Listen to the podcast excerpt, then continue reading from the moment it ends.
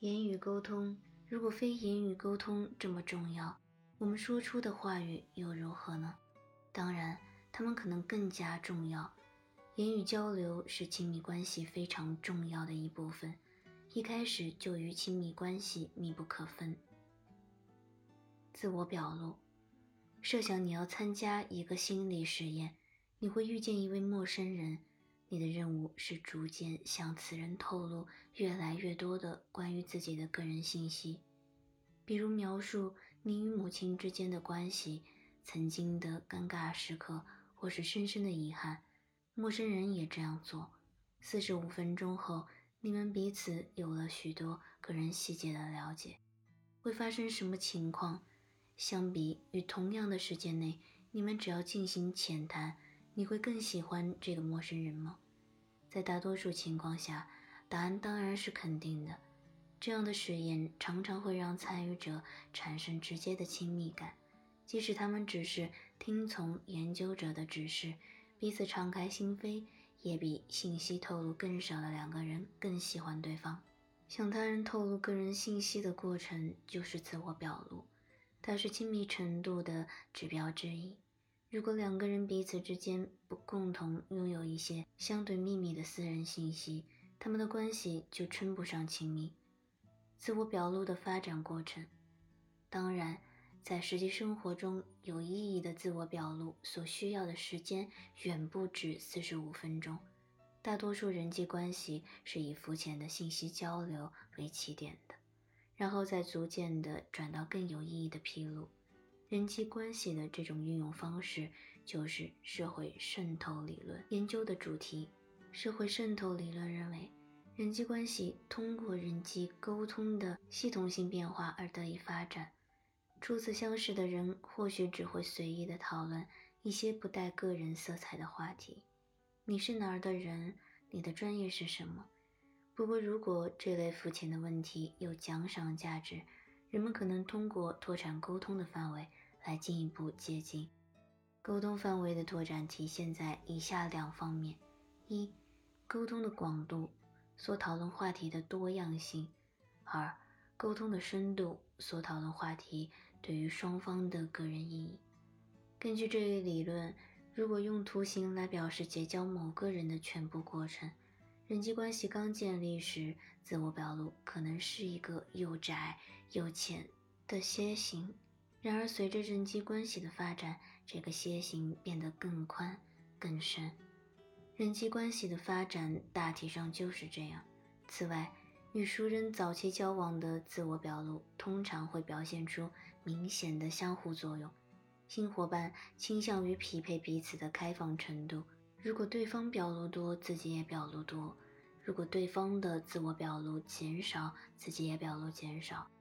人们透露自己信息的程度，则往往取决于不同的对象，在不同的人际关系间也有很大的变化。这往往也是一个渐进的过程。新伙伴们通常分阶段地转到更层次的话题，而不是一步到位。一次说太多太快是危险的，因为这样会突破别人的期望，常常会给人留下糟糕的影响。最好的策略通常是保持耐心，让可以感觉到的相互作用逐渐地增加你们交往的亲密感。然而，人际亲密过程模型认为，只有满足某些条件，两人之间真正的亲密感才有可能建立。当我们对他人敞开心扉，我们希望自己的表露能引起他人明显的兴趣、同情和尊重。也就是说，我们希望他人表露出应答性，以证明他们理解和关心我们。如果他们应答适当，就能建立互信，表露会加深，亲密感也会增加。反之，如果他们看来漠不关心或心不在焉，我们就会向后退缩，表露就会减少。故而，两个人要变得亲近，必须满足三个条件：首先，他们必须进行有意义的自我表露，开诚布公一般有益于人际关系。其次，他们必须对彼此的个人信息有着兴趣和同理心。在异性恋的关系中，如果男性能做到这一点，尤其是有价值。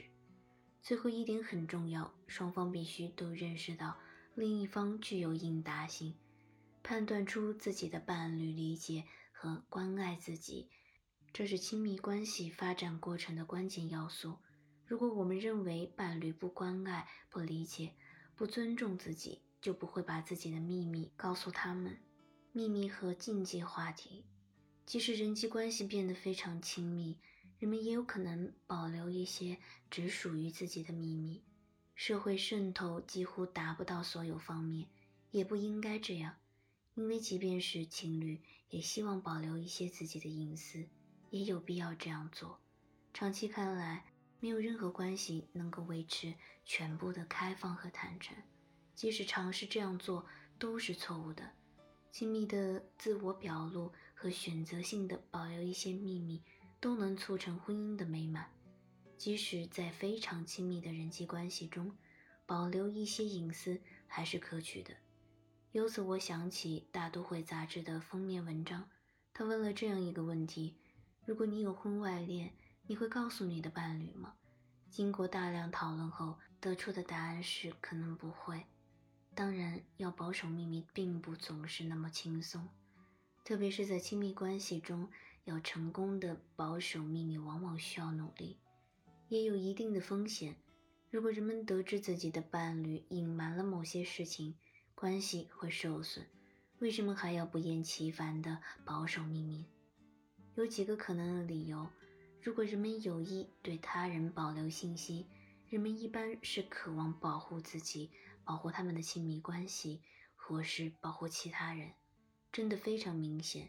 如果人们认为保守秘密弊多利少，他们常常过不了多久就会把秘密透露给其他人了。另一方面，如果人们担心自己或其他人受到伤害，觉得没有必要透露事实真相，他们就会努力的永远隐瞒。伴侣双方还有一些完全不想讨论的重要话题。无论是明说还是暗示，伴侣们都会有意避开禁忌话题。在伴侣看来，敏感的问题会危及亲密关系的质量。令人奇怪的是，最常见的禁忌话题是亲密关系本身的状态。在一项调查中，百分之六十八的应答者承认最好不要提及他们的爱情关系现状及未来。其他常见禁忌包括与其他伴侣的关系状况。百分之三十一的受访者避开了此问题，百分之二十五的人避开了过去的亲密关系。受访者通常还会避谈过去的性经历。人们经常对自己恋爱关系的未来非常感兴趣，也迫切想知道伴侣的期望和意图，但他们不会明问。相反，他们会对恋人的承诺和投入程度进行秘密测试。他们会仔细观察。恋人对有吸引力的异性反应是怎样？他们煞费苦心地制造困难，让恋人来克服，以验证恋人对感情的忠贞。他们还会找到暂时分开的理由，来考察恋人欢迎自己回来时的热忱。这一切好像是自寻烦恼。他们只要直接询问伴侣，就能得到这些问题的答案。他们的确常常请教伴侣的朋友，但是在很多伴侣之间。这些内容过于微妙，不好公开讨论。的确，这样做往往给伴侣们带来确实的紧张。总的说来，亲密关系中禁忌话题越多，伴侣间的满意程度就越低。除非他们认为避开敏感话题能改善和保护他们的亲密关系，因为怯懦或能力不足而逃避讨论，会降低伴侣的满意度。但有礼貌的一起努力维持伴侣关系，很少有什么不好的影响。自我表露和亲密关系的满足，归根结底与沟通情境相符合的自我表露，能在亲密关系中孕育喜爱和满意。比如，恋人彼此的自我表露越多，他们就感到越幸福。的确，幸福的爱人就连谈话方式也与不太亲密的伴侣不同。他们可能有着双方都能明了的独特暗语和比喻用语，这样他们之间的沟通别人是听不懂的。他们会用到口头禅、特定的词汇或惯用语，只有他们自己才明白其中的含义。他们使用的惯用语越多，就越幸福美满。这样的人际交往与众不同。在研究中，倾听伴侣谈话的陌生人，就能分辨出谈话人是好友还是只是熟人。与一般伙伴的谈话相比，亲密伴侣之间的谈话显著的特点是清楚地了解对方，表现出更多的自我表露，令人更加放松。自我表露与喜爱的相关原因很多。首先，我们倾向于向自己喜欢的人。透露更多的个人信息。如果别人吸引了我们，我们往往会对他们更加开放。不过，我们也可能因为对他人进行了自我表露，从而倾向于喜欢他们。如果其他条件相同，对他人越开放，我们就越喜欢他们。最后，也可能是最重要的一点，别人信任我们而对我们进行自我表露，具有奖赏意义。亲密表露多的人，比那些对自己的信息保留的人更招人喜爱，所以得到和给予自我表露都让人感觉良好，并且这方面的言语沟通是构筑亲密关系并不可少的基础。你可以试着这样做四十五分钟，可能就会交到一个新朋友。最终，自我表露不仅有益于我们的人际关系。而且有利于身心健康，与那些只是肤浅的闲聊的人相比，能触及人性的深入交谈和彼此敞开心扉的更加健康，对生活也更为满意。有一种自我表露，你绝对应该积极的勤加练习。告诉你爱的人，你爱他，你诚实表达的钟爱、关心、温情和呵护，对于想亲近你的人都是巨大的奖赏。心中光有爱还不行，你还必须明白的传达出来。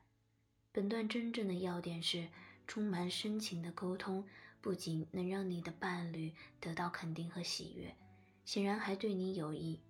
在实验室研究中，随机分配参与者写情书向伴侣表达他们的爱意，结果发现他们应对压力的神经内分泌反应得到了改善。而且后续阶段胆固醇水平、心率和血压都下降了。请说出你对伴侣的爱，这对你们双方都有益。言语沟通中的性别差异，将男性和女性描绘成来自不同的星球，说着不同的语言的不同物种。这类书大赚其钱，而我在本书始终反对这种简单的思维模式。因为两性相像的程度远大于差异程度。不过，男性和女性在相互交往时，他们的非言语沟通风格的差别会影响彼此的交往。在言语沟通中，两性也存在着一些差异。男性和女性并非说着不同的语言，只不过有时谈论的事情不一样罢了。谈话主题。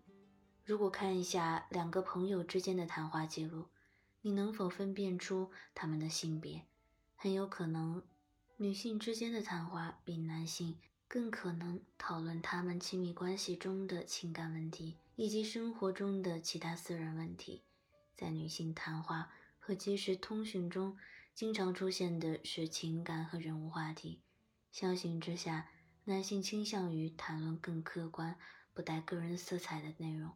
比如物品和活动，聊些名人和政治人物而非朋友，找些乐子而非支持和忠告。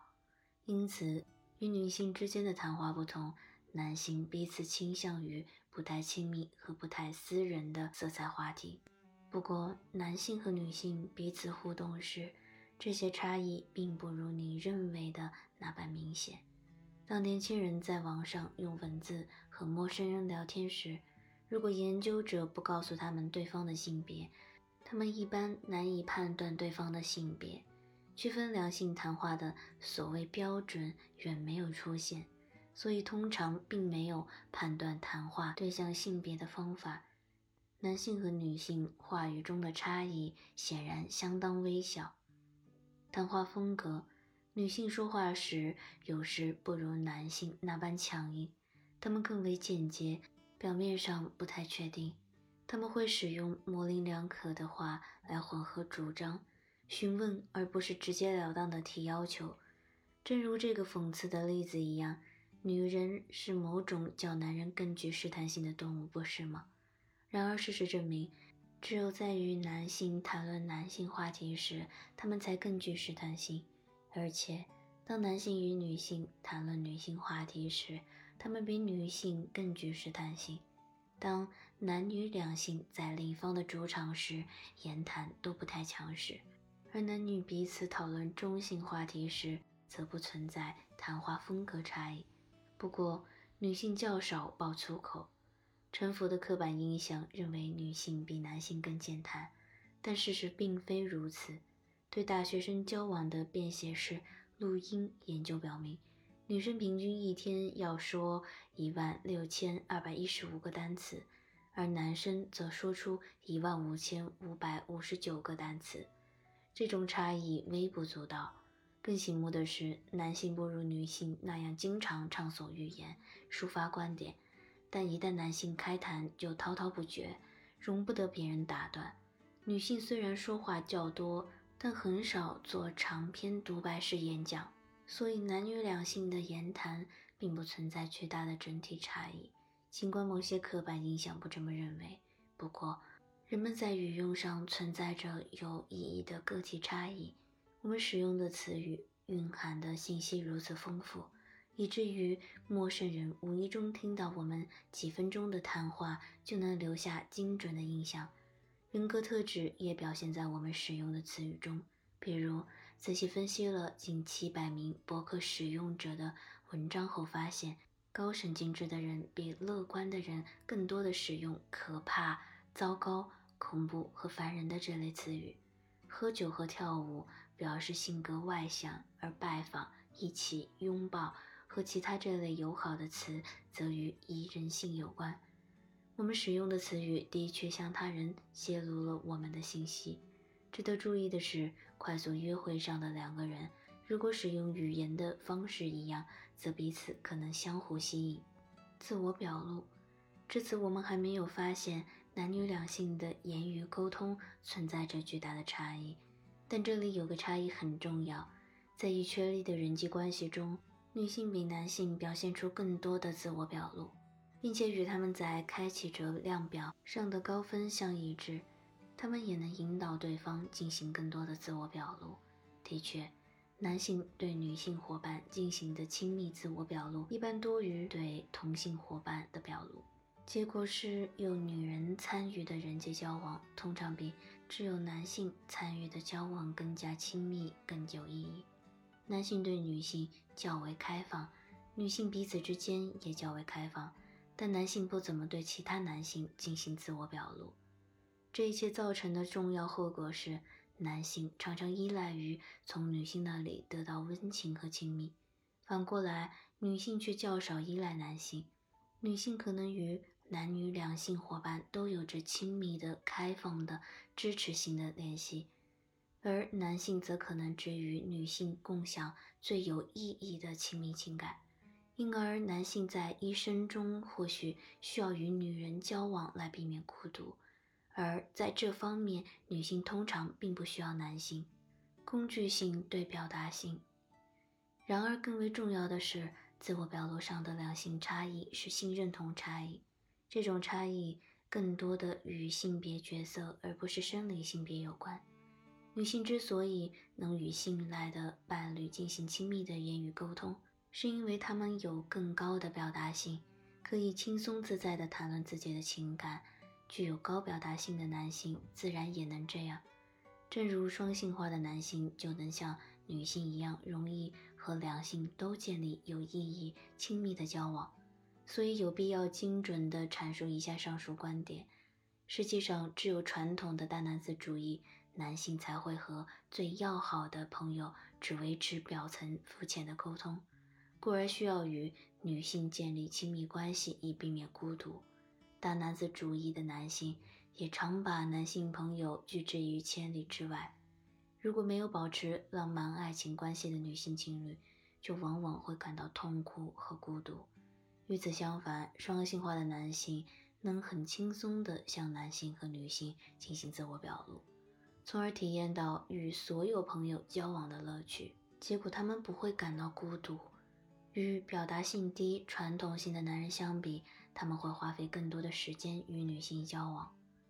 有鉴于此，认为男人和女人来自不同的星球，说着不同的语言是很不妥的。当然会有很多男性与一般的女性更沉默寡言，但也有比大多数女性更开放、更多进行自我表露的男性。个体交往的亲密程度一般与他的表达性水平有关。而一旦你把这一因素考虑进来，沟通双方是男性还是女性就不再显得那么重要了。而且表达性对于男性和女性都是一种能高低变化的特质，所以关注两性在沟通风格上表现出的个体差异，远比把所有男性归成一类，视为女性截然不同的群体更有意义。人们在交谈时，还在健谈和热情方面有所不同。有些人把思想和情感组织成文字的速度很快，不管心里想的是什么都能脱口而出，因而交谈得有活跃的、快速的进行。但另一些人用言语表达情感时，则比较缓慢、深思熟虑、犹豫不决。且不论谈话的内容，心理专家把这些谈话风格的差异定为交谈反应性上的个体差异。交谈反应性高的健谈女性和沉默寡言的男性，在刚相遇的时候相处不错。男方无需讲太多话语，因为女方一直在很快乐的说话。但如果他们想安顿下来一起生活，这样的配对就存在危险。出现冲突时，女方很可能会控制整个讨论的进行。这种模式违反了男人是一家之主的传统社会期望。但这种模式并不会给开朗的双性化的男人造成什么麻烦，但却打击了传统的大男子，因为后者如果和果断健谈的女人配成双的话，从长期来看，他们往往会变得很不满意。在讨论冲突时，丈夫比较沉默，而妻子却很健谈，也会给旁观者留下糟糕的印象。所以。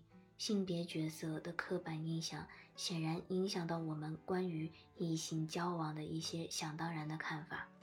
的确，男性比女性更看重工具性的沟通技能，比如给出明确指示和命令的能力；女性比男性更看重表达性的沟通技能，比如表达关爱和情感的能力。不过，男性和女性都认为，在亲密关系中，表达性技能比工具性技能更为重要。有时候我们在漫画中看到男性和女性说着不同的语言，但两性都认为伴侣要充分的表达对自己的爱意、尊重和呵护。这一能力是亲密关系不可或缺的。